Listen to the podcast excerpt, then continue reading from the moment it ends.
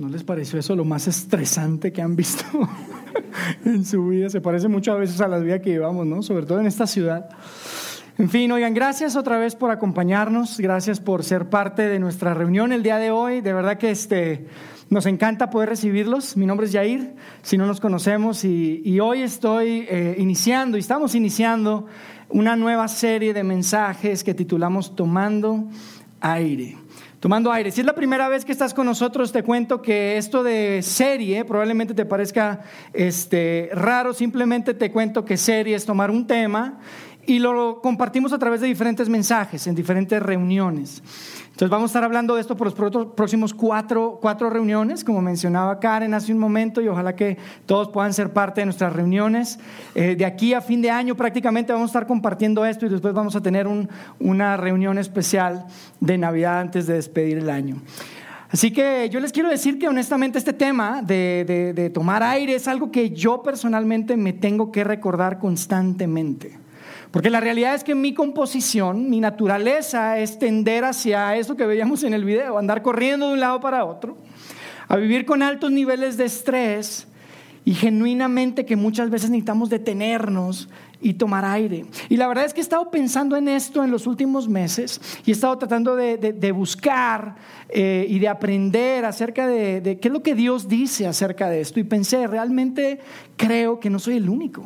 Creo que somos muchos los que, creo que la mayoría de nosotros, en alguna forma u otra, en algún área de nuestra vida, vivimos sin espacio para tomar aire. Entonces pensamos que tenía todo el sentido, que era relevante, que, juntos podamos hablar de este tema eh, a detalle y, sobre todo buscar encontrar espacios en nuestra vida para tomar aire, ¿no? que, que muchas veces nos falta. Ahora yo quiero iniciar compartiéndoles algo bien personal. ¿Les puedo compartir algo bien personal? Somos una comunidad, ¿no? Somos una comunidad, ¿no?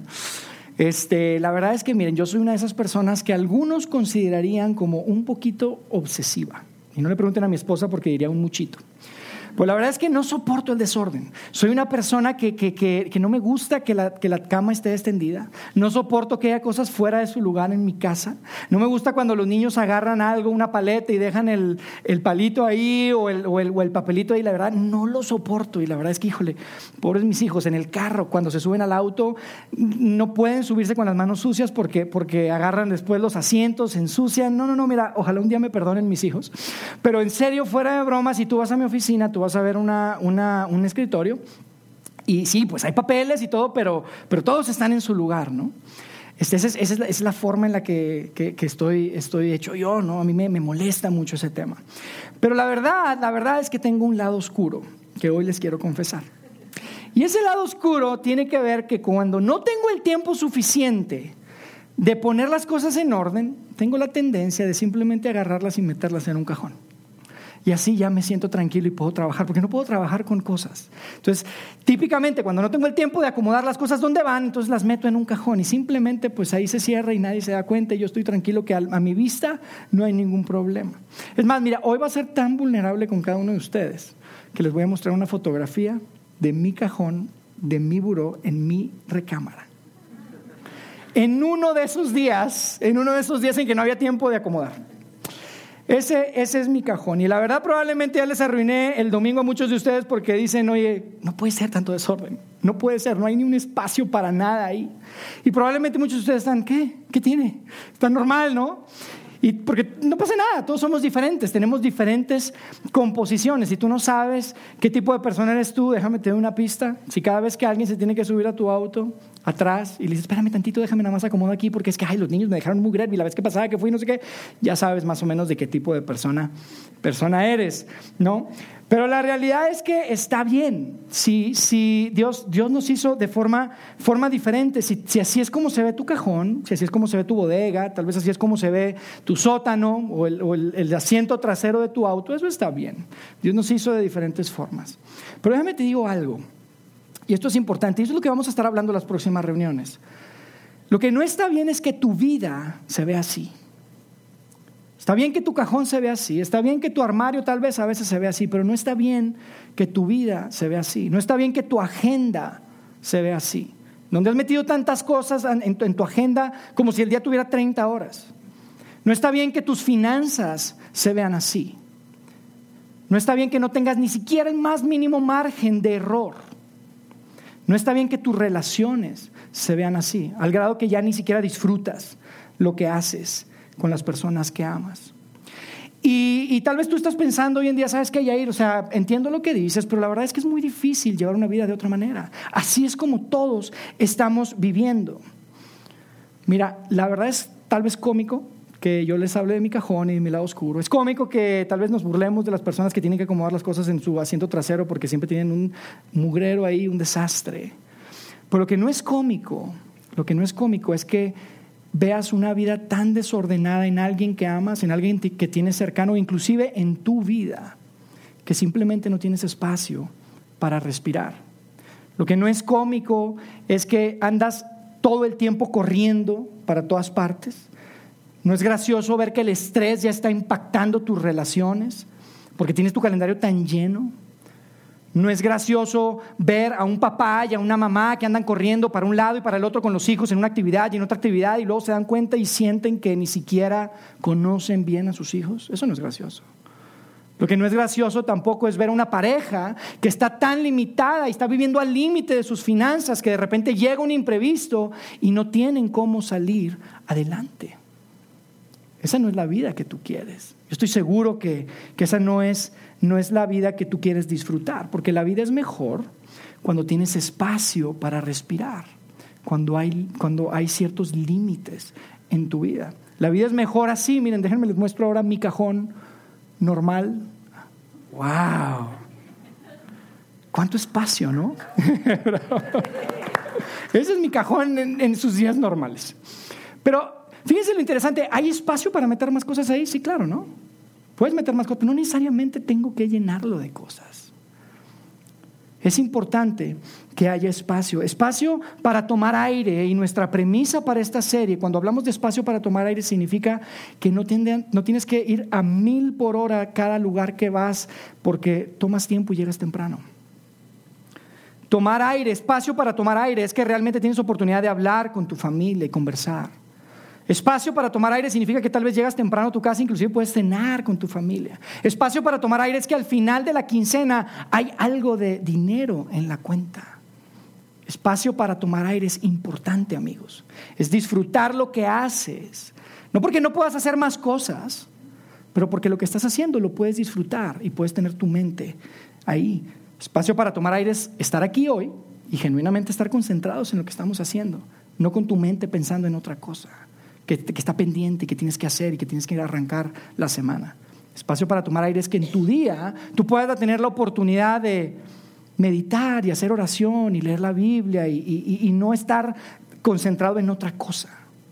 Yo creo que todos definitivamente queremos eso porque la vida, la vida es mejor cuando puedes tomar aire. Yo no te tengo que convencer de eso. Tú sabes a lo que me refiero. Y sabes, con el objetivo de clarificar y estar en el mismo canal de lo que vamos a estar hablando en las próximas reuniones, quiero poner una definición acá de qué significa esto de tomar aire. Porque para mí tomar aire tiene que ver con margen. Tiene que ver con margen y la definición que quiero usar es la siguiente. Tomar aire es el espacio entre tu ritmo actual y tu límite máximo. Eso significa tomar aire, tener margen entre tu ritmo actual de vida en diferentes áreas de tu vida y tu límite máximo. Y yo quiero que, no, que hablemos durante las próximas reuniones de tres áreas específicamente. Quiero que hablemos de tu tiempo, quiero que hablemos de tu dinero y quiero que hablemos de tus relaciones. Quiero que veamos juntos qué significa tomar aire en tu calendario, qué significa tomar aire en tus finanzas. ¿Qué significa tomar aire en tus relaciones? Porque amigos, todos tenemos límites. Todos tenemos límites. Y probablemente tú digas, Jair, sí, pero yo tengo muchísima más capacidad que tú. Tal vez tienes tres veces más capacidad que yo o la mayoría de la gente con la que te rodeas, pero igual tienes límites. Y, y, es importante no llegar a ese límite, no cruzar ese límite, porque una vez que lo haces, de verdad es que no puedes dar un paso más. Y no es, y no es sano. Cuando tú vives tu vida al límite, llega un momento en que ya ni siquiera disfrutas la vida. Con este afán de prosperar, con este afán de que te vaya mejor, empiezas a sacrificar cosas en tu vida. Con esta intención de, de ser exitoso, te das cuenta que empiezas a sacrificar cosas como tu paz, como tu tranquilidad. Y yo sé que a algunos de ustedes probablemente no les gusta escuchar esto porque de alguna forma como que tenemos esta adrenalina que nos gusta de, de, hacerlo todo, de vivir al máximo, de solamente se vive una vez y tal vez somos líderes, todos los que estamos aquí y queremos lograr cosas. Yo entiendo eso. Pero yo te voy a decir algo, si tú sigues viviendo tu vida sin espacio para tomar aire, vas a sacrificar lo que más importa. Vas a sacrificar tu paz, vas a sacrificar tu tranquilidad y vas a sacrificar a la gente que amas. Ahora, yo no tengo que compartirles lo siguiente, pero lo voy a hacer como un recordatorio porque yo sé que muchos de ustedes saben que hay consecuencias de vivir así. Hay muchas consecuencias, empiezan a dar situaciones, y yo sé que no te los tengo que decir, ustedes lo saben, pues las quiero poner aquí en la pantalla. La primera cosa que sucede es que el estrés aumenta. ¿A poco no empieza a haber un estrés tan alto cuando vas a la, reunión que era a las 4? El Waze dice que llegas a las 4.03 y estás que quieres bajarle esos tres minutos, pero en lugar de bajarse empieza a subir, porque hubo un accidente. Y es que no tomaste el suficiente tiempo, porque tenías que atender a tu hijo, porque tenías que hacer otra cosa. Es estrés. Todos lo hemos vivido, sobre todo en esta ciudad. No, aumenta el estrés. Por otro lado, el enfoque se limita.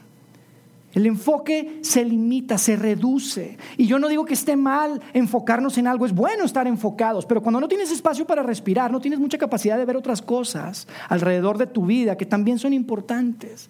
Es como si tú y yo estuviéramos en una cima de una montaña y hay una orilla y tú me dices, Jair, cuéntame de vida ahí, ¿cómo va eso? Pero estamos en la orilla, yo no te voy a poder contar porque estoy enfocado en no caerme. No, estoy no, no tengo capacidad de más cosas porque estoy al límite. Me explico el enfoque se limita. Y en tercer lugar, las relaciones sufren. Definitivamente nuestras relaciones se ven impactadas cuando tenemos una vida que se está viviendo al límite todo el tiempo en diferentes áreas de nuestra vida. Y por eso a veces escuchamos, papá, siempre estás en el teléfono. Mamá, siempre estás en la computadora. Papá, lo único que discuten y de lo único que hablan todo el tiempo es el dinero y cómo no nos alcanza. Y por eso ya mejor ya no quiero ni llegar a la casa las relaciones sufren. Y esto, amigos, no es un tema de la vida religiosa. es un tema de la vida vida. Es algo normal. Es algo que tú no quieres para ti. Yo sé que no, nadie queremos que, que pase otro día. Ya se acabó otro día, ya se acabó otra semana y no logramos lo que queremos lograr. Ya llegó otra vez la factura y el compromiso y ya pasó otra vez otro mes y no le cumpliste a tu hijo lo que le dijiste que le ibas a, donde lo ibas a acompañar. Nadie queremos eso. Realmente nuestras relaciones se ven impactadas de forma importante. Y hay algo que yo también te quiero recordar, que ya sabes, pero a veces vivimos como si no lo supiéramos. Y lo que te quiero recordar es lo siguiente, tu felicidad, tu felicidad, amigo, no está determinada por qué tanto éxito profesional tengas.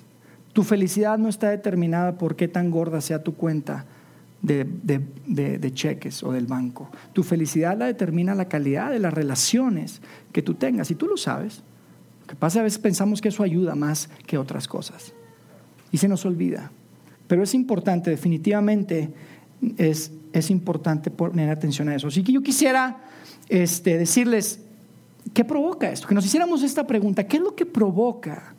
Que llevemos vidas, que llevemos ritmos que están tan cerca del límite que no tenemos espacio ni siquiera para tomar aire. ¿Qué es, ¿Cuál es la causa de todo esto? Y si yo te preguntara, yo estoy seguro que tú me dijeras algunas de estas cosas que voy a compartir contigo, porque es lo que probablemente yo diría.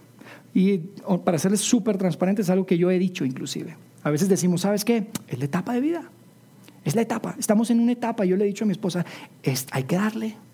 Yo me acuerdo. Yo recuerdo que estábamos viviendo en Monterrey y yo estaba viajando tres, cuatro días por semana y estaba fuera de mi casa, cuatro días por semana. Mis hijos tenían dos años y tres años. Y la conversación era esa. Amor, es la etapa. Hay que aguantar. Hay que darle. Y puede ser que sí hay etapas. Nosotros eventualmente decidimos movernos a Ciudad de México porque yo estaba viviendo casi más aquí en Ciudad de México, nos trajimos para acá, nos vinimos para acá y ahora vivimos aquí, precisamente por ese tema. Pero es cierto, probablemente tú digas, ¿sabes qué? Es la etapa de vida que estoy viviendo y por eso tengo que ir a este ritmo. Otra cosa, probablemente tú me digas, ¿sabes qué? Es que es, la industria en la que estoy.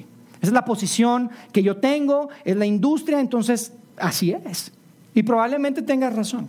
Puede ser que sea eso. Y algunos otros tal vez pueden ser tan honestos como para decir, sabes que la razón por la que tengo este ritmo la razón por la que vivo así es que la verdad me falta ser más disciplinado. Y yo creo que definitivamente la disciplina tiene que ver con este tema. Pero sabes, yo creo que hay algo más fundamental. Porque esas son opciones que probablemente yo estaría de acuerdo contigo que podrían ser. Pero yo creo que en el fondo de todo esto, en el fondo de este ritmo de vida, en el fondo de esto de no tener espacio ni para tomar aire, hay algo más importante. Y yo creo que si lo entendemos, yo creo que si lo abrazamos y lo reconocemos, tenemos mejores y mayores posibilidades de avanzar en esto y de cambiar y de mejorar. Y lo que yo quiero proponerte el día de hoy acerca de qué es lo que nos motiva a movernos hacia allá, es algo que definitivamente es súper importante y que tal vez nos cuesta reconocer. Yo te quiero proponer que hay un factor fundamental que se llama miedo. Se llama miedo. Y nadie nos gusta ser miedosos, ¿verdad? Y probablemente no te gusta que te diga esto, pero la verdad es que si yo te preguntara, pero ¿por qué llevas ese ritmo? ¿Y por qué tanta cosa? ¿Y por qué esto? ¿Y por qué lo otro? Tú miras, ¿sabes que ahí lo que pasa es que tengo miedo a? ¿Sabes qué es que me da miedo qué? Es que me da miedo que mi hija no pueda. Es que me da miedo que mi hijo no alcance. Es que me da miedo. Me da miedo. Y esas son de las conversaciones que constantemente tenemos. El miedo es el factor importante. Y yo te quiero decir algo, ninguno de nosotros quiere vivir con miedo, ¿verdad que no? No queremos vivir con miedo. Sin embargo, si somos honestos con nosotros mismos, tenemos que entender qué es lo que nos está moviendo y qué es lo que está provocando que tomemos las decisiones que, estemos, que estamos tomando. ¿Qué es lo que está provocando que, que gastemos como gastamos? ¿Qué es lo que está provocando que llenemos nuestra agenda como la estamos llenando? Y que estemos dirigiendo, ¿qué es lo que está guiando al final de cuentas nuestras vidas? Y yo quiero decirle tres áreas en las que yo creo que el miedo es un factor importante en esto de no tener espacio, de vivir vidas al límite, de tal forma que ni siquiera podemos respirar. ¿Sale? La primera es que tenemos miedo a perdernos de algo. Y esto probablemente resuena en ti. Porque si eres padre, tú dices, yo no quiero que mi hijo se pierda de esto. No quiero que mi hija no viva lo que yo viví. O no quiero que mi hija, o más bien quiero que mi hija no se pierda de lo que yo no pude vivir. Y nos da miedo perdernos de algo. Y si tú eres soltero y estás acá, eres soltera, yo te voy a decir una cosa importante. Nunca vas a tener más tiempo que ahorita.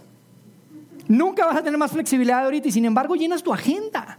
Y queremos hacer una cosa y queremos hacer otra porque decimos, no, es que cuando esté casado no. Y no queremos perdernos de algo. Una de las cosas es miedo a perdernos de algo. La siguiente es miedo a quedarnos atrás. Y este es tan común, pero es una gran trampa en la que la mayor parte de la gente, sobre todo en ciudades tan grandes y en sociedades y en comunidades como la muestra, caemos. Hay una gran trampa en la comparación. Y no queremos quedarnos atrás. Y volteamos a ver cómo vive la otra gente. Y mira la casa que tiene. Y mira el depa que renta. Y mira el auto que, que maneja. Y mira las vacaciones que se da. Y no queremos quedarnos atrás. Y tenemos que vivir al límite. Tal vez tú no tienes problema con eso, pero tal vez tu esposo sí tiene un problema con eso. Tal vez tu esposa sí tiene problema con eso, aunque tú no lo tengas. Y, ah, qué presión. Miedo a quedarnos atrás. Por otro lado, hay un miedo a ser irrelevantes. Y esto es algo que yo creo que todos tenemos en el fondo. Probablemente podría pensar que tal vez los hombres se inclinen más a esto, pero creo que las mujeres, líderes, todos, hombre, mujer, quien tú seas, tú quieres ser importante. Tú quieres hacer que algo cuente. Tú quieres hacer que cuando te vayas, tú lo que quieres hacer es que cuando te vayas la gente te extrañe, ¿a poco no? somos líderes. Somos personas que definen cómo se dan las cosas y tenemos miedo a ser relevantes, entonces tenemos que llenar nuestra agenda, tenemos que gastar acorde, tenemos miedo a ser irrelevantes. Pero fíjense, una de las cosas que vamos a hablar constantemente durante esta serie, y especialmente en la cuarta parte, es lo siguiente, y lo quiero poner aquí en pantalla, es nuestro miedo a no ser importantes tiene el potencial de robarnos lo que más importa. Nuestro miedo a no ser importantes tiene el potencial de robarnos lo que más importa. Y amigos, la vida es interesante en este sentido. La vida es bien interesante en este sentido porque tenemos que ser suficientemente honestos en esto. Porque fíjense, si tú estás en la universidad y repruebas una materia, pues la tomas otra vez. Tu matrimonio fracasó, te puedes volver a casar. Le puedes dar una buena, una otra oportunidad a tus hijos. la vida es interesante en esto. Lo que no perdona la vida es el tiempo. Lo que no regresa a la vida es el tiempo. Porque una vez que pasan tus 20 y tus 30, nunca los vas a volver a vivir. Una vez que llegas a tus 40 y a tus 50, nunca los vas a volver a vivir. Solamente tenemos un ciclo. Solamente vamos a ver a nuestros hijos crecer una sola vez. Solamente una vez los vamos a ver crecer. El tiempo no regresa. Y por eso digo que la vida es interesante en ese sentido. Hay cosas que podemos rehacer, pero en realidad tenemos que ser honestos y pensar qué es lo que estamos haciendo con nuestro tiempo. Con tus 20, con tus 30, con tus 40. ¿Cómo estás viviendo? Porque llega un momento en que te vas a preguntar, oye, ¿será que las prioridades que tuve durante este tiempo y esta etapa de mi vida eran las correctas? ¿Eran las que realmente yo debí hacer? ¿Es lo que me convenía? Y entonces empiezan a llegar algunos arrepentimientos. Y nuestra intención es que no vivamos con arrepentimientos. Y por eso yo creo que hoy tú y yo aquí tenemos una oportunidad grande como seguidores de Jesús y si tú estás aquí y no eres seguidor de Jesús, mira, como persona que tal vez está tratando de descifrar todo este tema de Dios y de la fe, tenemos una gran oportunidad.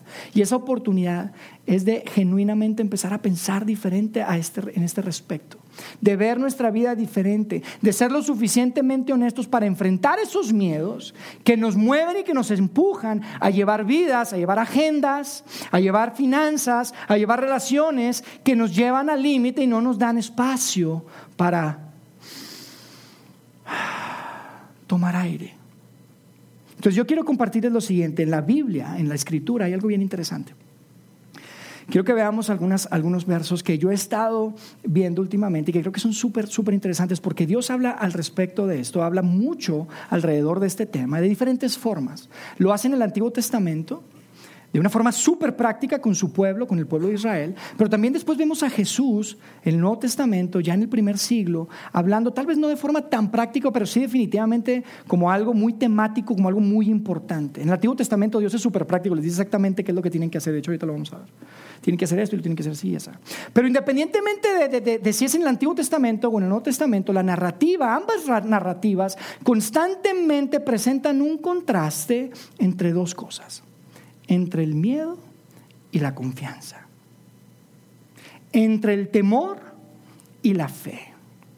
Y yo les quiero decir lo siguiente, yo creo que todo este tema de vivir al límite, todo este tema de tener, no tener espacio para respirar, es un asunto que tiene que ver con la confianza en Dios.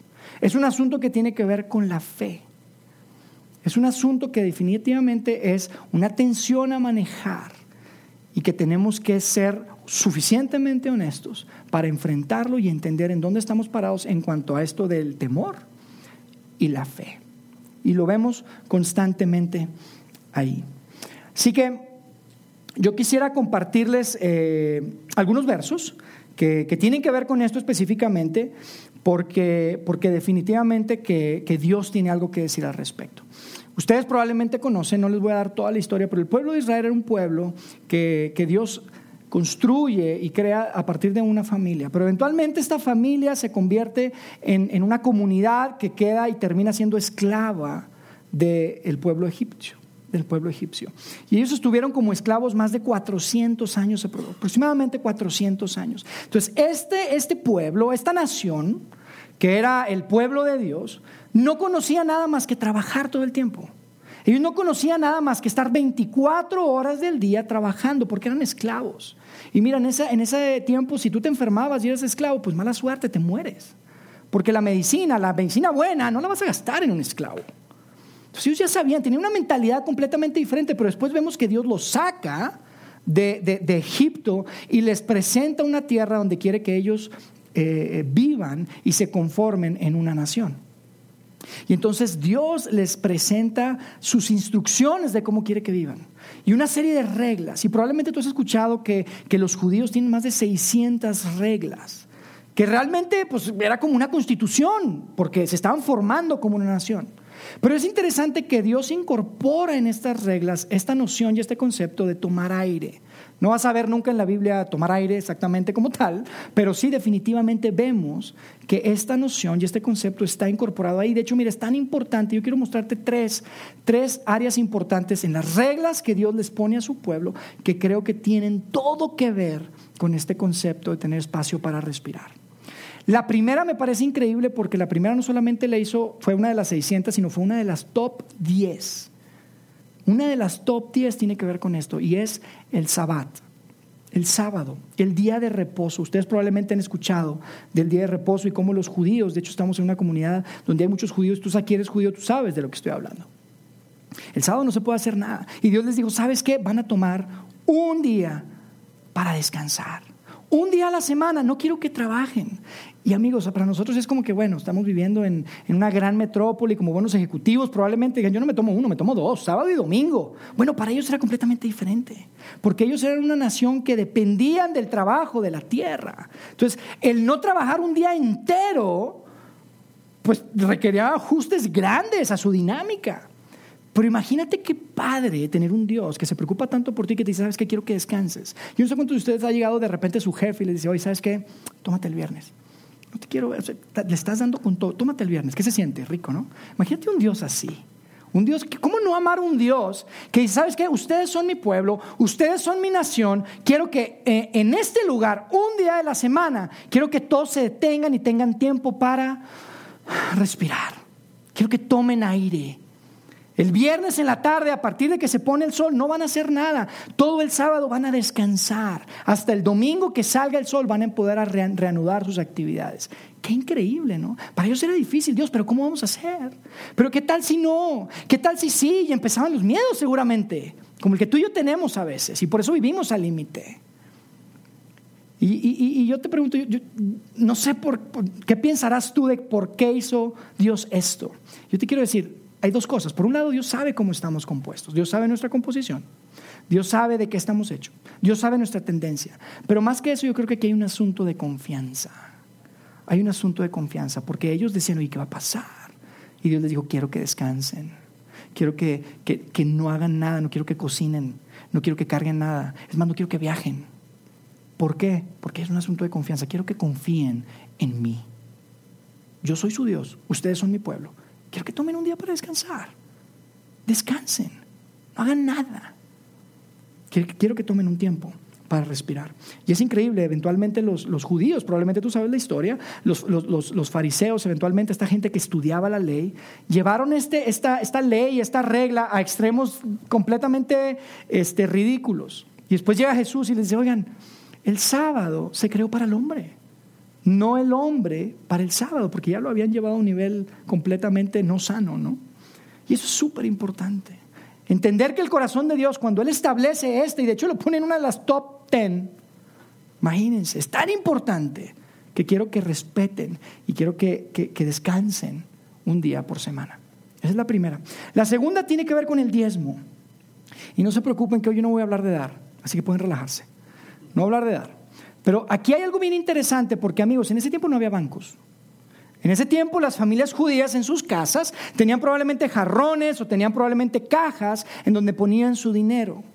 Y la instrucción era que ese dinero que entraba no se iba a gastar por completo. Había que separar una porción.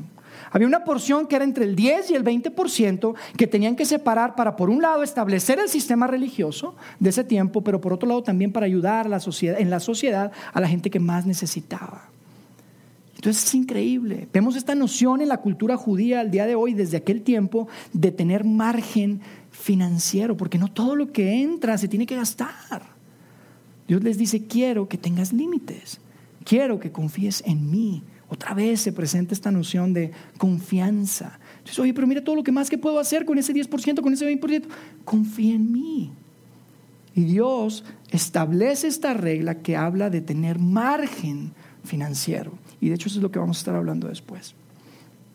Ahora, la tercera, para mí es súper interesante, aquí es donde, quiero que veamos algunos, algunos pasajes, pero la tercera es una que yo llamo la ley de la cosecha. Y otra vez, recuerden que no había refrigeradores en ese tiempo, amigos. No había refrigeradores. Y la ley de la cosecha, y la cosecha en ese tiempo, perdón, era el medio de sustento de esta sociedad, de este pueblo. Y quiero que vean lo que Dios les escribe en Levítico, que es uno de los cinco libros que conforman el Torá, que es la ley de, judía. Son los cinco libros que ellos tienen como, como sus escrituras sagradas. Fíjense lo que dice en Levítico 19, en el verso 9 y 10. Dice, cuando llegue el tiempo de la cosecha, no cieguen hasta el último rincón de sus campos, ni recojan todas las espigas que ahí queden. No rebusquen, o sea, no vuelven a darle otra pasada hasta el último racimo de sus viñas, ni recojan las uvas que se les hayan caído. Déjenlas para los pobres y los extranjeros. Dios instruye a su pueblo, oigan, cuando vayan a recoger la cosecha, no se vayan hasta la orillita, dejen un margen. Le dan una pasada, les faltó, no le den otra pasada. No le den otra pasada, nada más una. Si se les cae algo ahí, déjenlo. Pero, pero Dios, pero están buenas las uvas. No las recojas. Pero esa orillita está buena, estamos dejando dinero sobre la mesa, Dios. Quiero que confíen en mí. Fíjense cómo termina el verso.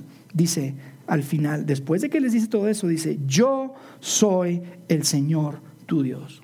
Yo soy el Señor su Dios. Y tú puedes decir que cambió de tema o que no, no, no, cambió de tema. Te está diciendo, yo soy tu Dios, tú eres mi pueblo, quiero que confíes en mí. Por eso te estoy dando esta instrucción. Necesitas límites, necesitas establecer margen, necesitas espacio para respirar. No te vayas a esta orilla. Si, si te caen, déjalas. Solo dale una pasada la ley de la cosecha. Después en Deuteronomio, que es otro de los cinco libros del Torah, les escribe de esta forma. Fíjense cómo dice en el, en el capítulo 24, en el verso 19, dice, cuando estés juntando la cosecha y olvides un atado de grano en el campo, no regreses a buscarlo. Déjalo ahí para los extranjeros, los huérfanos y las viudas. Pero Dios, y si no nos alcanza, ¿cómo lo vamos a dejar? Nada más se nos olvidó. No, no, no, no regreses por él. Dios, pero está buenísimo. Si lo dejo ahí, se va a echar a perder. ¿Y qué tal si no alcanza para mi familia? Y Dios le dice, déjalo, no lo hagas. Si dejas algo ahí, lo dejas ahí. No quiero que se preocupen. Y otra vez vemos esta temática que tiene que ver con confía en mí confía en mí. Fíjense cómo termina diciendo ahí, en amarillo lo vamos a poner aquí, dice, entonces el Señor tu Dios te bendecirá en todo lo que hagas. Si tú dejas esa cosa, que ese, ese, este, eh, atado de grano que se te en el campo, se va a utilizar, yo me voy a encargar. Quiero que confíes en mí, yo te voy a bendecir. De alguna forma Dios le está diciendo a su pueblo, mira, Tú haz tu parte, yo voy a hacer mi parte. Si hay cosas que tú dejas de hacer porque yo te digo, yo voy a suplir lo que falte. Y Dios establece este, este, este concepto, esta noción de crear margen, de no ir al límite, de no llegar hasta el límite de los campos. Y es interesante porque después, cientos y cientos y cientos de años después, aparece Jesús en la escena. Y acuérdense que Jesús aparece en una cultura que entendía esto perfectamente bien. Todo esto que les acabo de platicar lo entendían, era su ley, era la forma en la que llevaban a cabo la, economía, la sociedad, eran las reglas. Y, Jesús dice algo que si somos súper honestos y si tú eres honesto contigo mismo, probablemente tengas la tendencia a decirme, Yair, eso que dijo Jesús, que, que de hecho sí son palabras muy famosas de Jesús, no aplica en el siglo XXI, Yair no aplica en mi familia, no aplica en mi agenda, no aplica en mi industria. Pero vemos que Jesús vuelve a tocar este punto y levanta este tema y apela a esta noción de confiar. Y no se trata de ser flojos, amigos. No se trata de no establecer metas. No se trata de no trabajar duro. Sin embargo, Jesús lo que nos dice y lo que vamos a leer acá tiene que ver con este tema de miedo de esta tensión que se da entre mi confianza en ti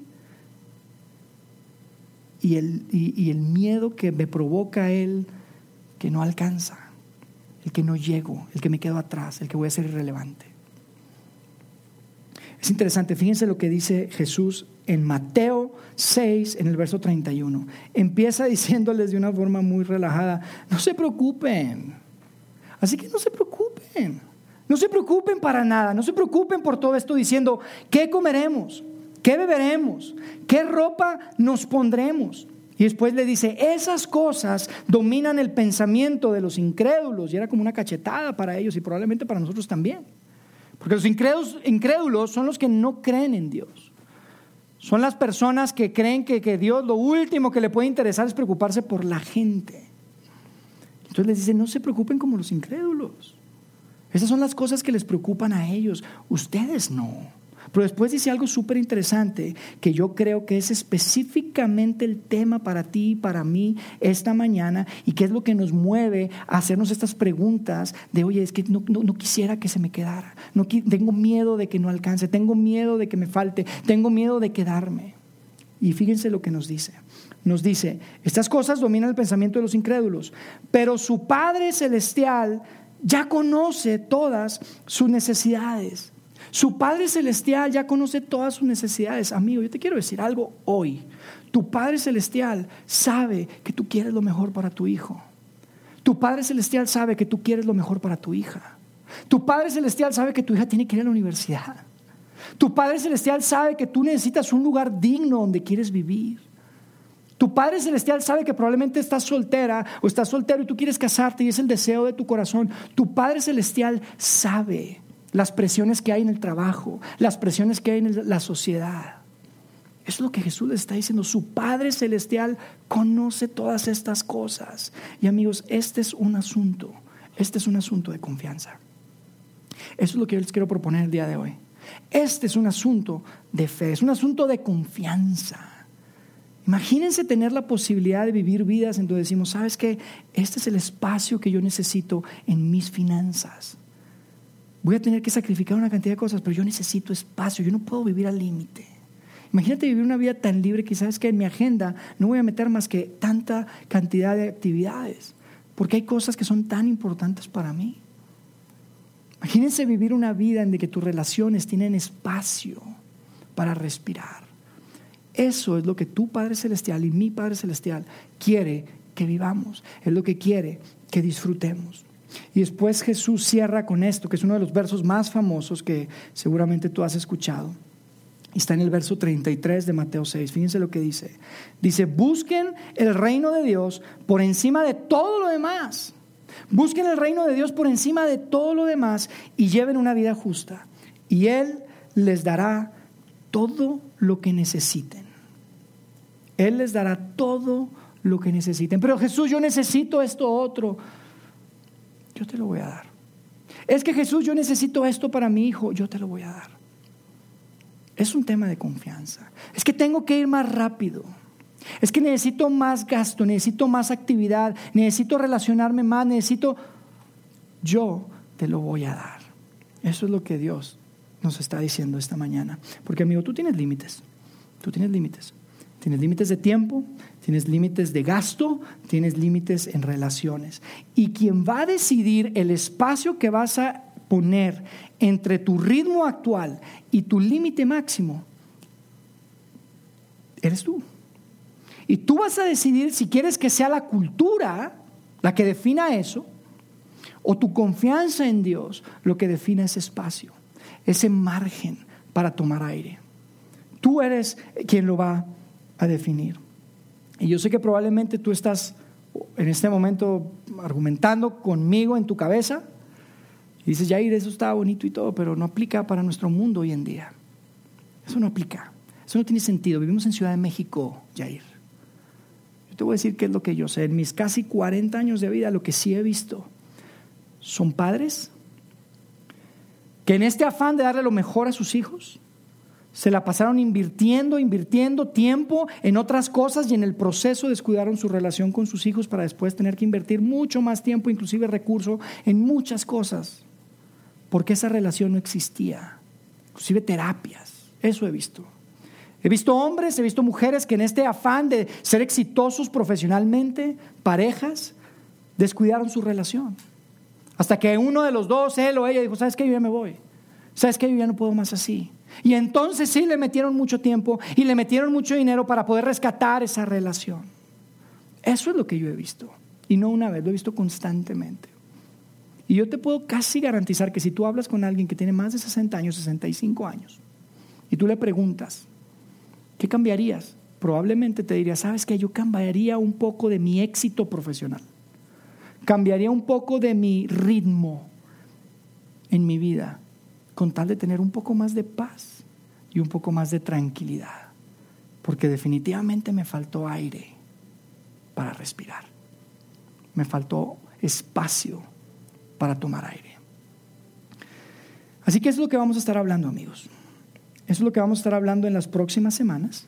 Vamos a estar hablando de tu tiempo, vamos a estar hablando de tu dinero, y no les voy a pedir su dinero, vamos a hablar de margen financiero y, les, y vamos a hablar de sus relaciones.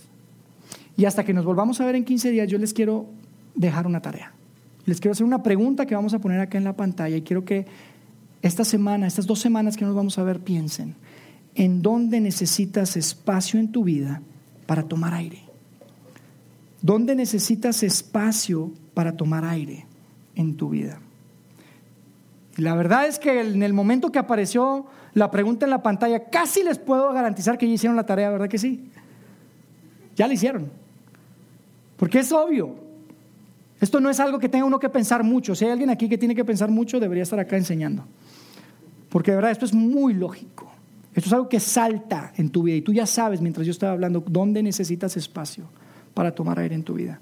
Pero sí lo que quiero es que las próximas dos semanas ustedes puedan pensar de verdad y ser autocríticos, ser honestos consigo mismo y puedan entender cuál es la dinámica y cuál es la relación que hay entre mi ritmo actual, entre lo que estoy llevando en mi vida y tal vez la falta de confianza que tengo en Dios. ¿Qué dinámica hay ahí? Yo, yo le estoy diciendo mi opinión. Yo creo que el miedo tiene que ver con eso. La falta de confianza tiene que ver con eso, pero piénsenlo. Piénsenlo. ¿Qué tanto mi confianza en Dios o mi falta de confianza en Dios está impactando y definiendo el ritmo de vida que llevo en mi tiempo, en mi agenda y en mis relaciones? Porque yo estoy seguro que tenemos un Padre Celestial que quiere lo mejor para nosotros. No es un Padre Celestial que quiera que nos perdamos de nada. No es un Padre Celestial que quiere que estemos ahí tristes, aguantando, flojos, no, no hacer nada. No, no, no. Es un Padre que dice que Él nos va a dar absolutamente todo lo que necesitamos, que Él lo sabe. Ese es el tipo de Padre Celestial que tenemos. Y yo espero que durante esta, durante esta serie todos podamos llegar a abrazar eso, entender eso. Y mi deseo es que nuestra confianza en ese Padre Celestial pueda crecer y pueda ser una realidad y pueda definir las decisiones que tomemos en, nuestra, en nuestro tiempo, que pueda definir las decisiones que tomamos con respecto a nuestro dinero y que pueda definir las decisiones que tomamos con respecto a nuestras relaciones. Vamos a hacer una oración, ¿les parece? Dios, gracias de verdad por la oportunidad de ver estos textos que tienen tantísimo tiempo. Miles de años han pasado y hoy en día podemos ver tanta relevancia en nuestras vidas, en nuestra realidad, en nuestras familias. Y podemos ver, Dios, cómo a través de tu corazón, tu deseo es que podamos tener espacio para tomar aire. Quieres que seamos familias, personas, individuos, que podamos tener margen que podamos tener margen en nuestro dinero, tener margen en nuestro tiempo y en nuestras relaciones. Gracias por tu amor, gracias por esa ley que estableciste desde hace miles de años donde nos invitas y nos pides que descansemos, que tomemos aire, que podamos tener el suficiente espacio para respirar en nuestras vidas porque sabemos que tú quieres lo mejor para nosotros. Te bendecimos en esta mañana, ya tarde y que podamos vernos pronto en 15 días y que esta serie pueda ser de mucha mucha ayuda y mucha relevancia y practicidad para cada una de las personas que conformamos esta comunidad. Gracias por hablarnos a través de tu palabra en esta mañana. Oramos en el nombre de tu Hijo Jesucristo. Amén.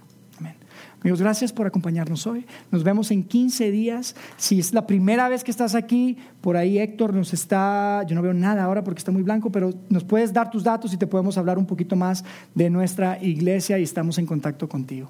Gracias otra vez por acompañarnos, amigos.